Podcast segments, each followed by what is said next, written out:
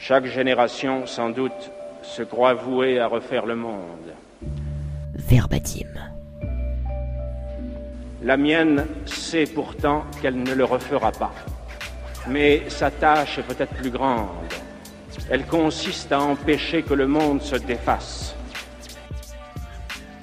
Sur la grande scène suédoise de Stockholm, ne résonnent que les craquements de pas et les intonations de voix d'un talent français.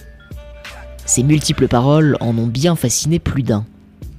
Prix Nobel de littérature en 1957, Albert Camus dresse un discours de réflexion sur l'individu et le monde qui l'entoure. Ses prestigieux écrits que sont L'étranger, La peste et le mythe de Sisyphe lui permettent de sortir du lot.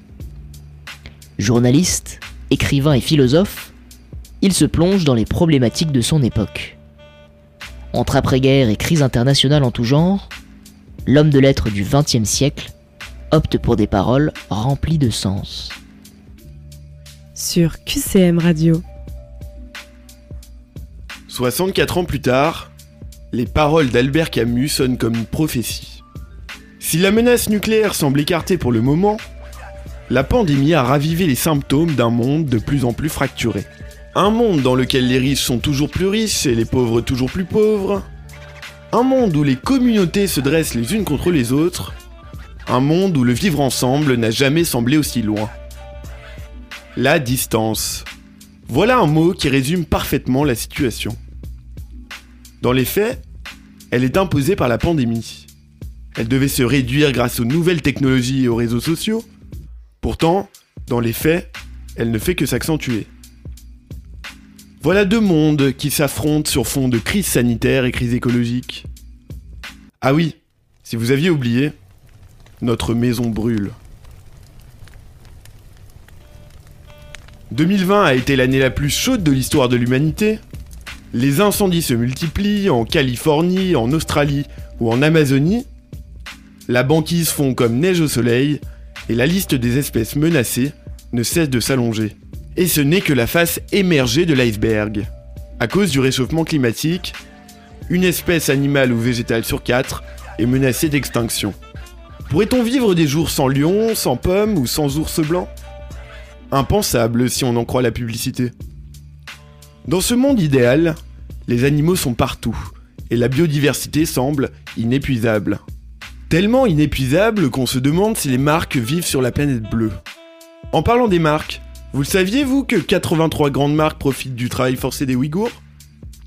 Les Ouï-quoi Vous savez, c'est cette minorité musulmane de Chine parquée dans des camps car ils ne seraient pas de bons chinois.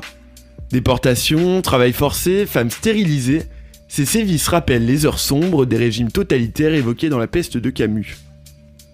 Pourtant, les Européens signent des contrats commerciaux avec Pékin, la Chine est toujours l'usine du monde, et le président turc s'indigne lorsque Mahomet est caricaturé mais ferme les yeux devant les billets de ceux qui pourchassent des millions de musulmans.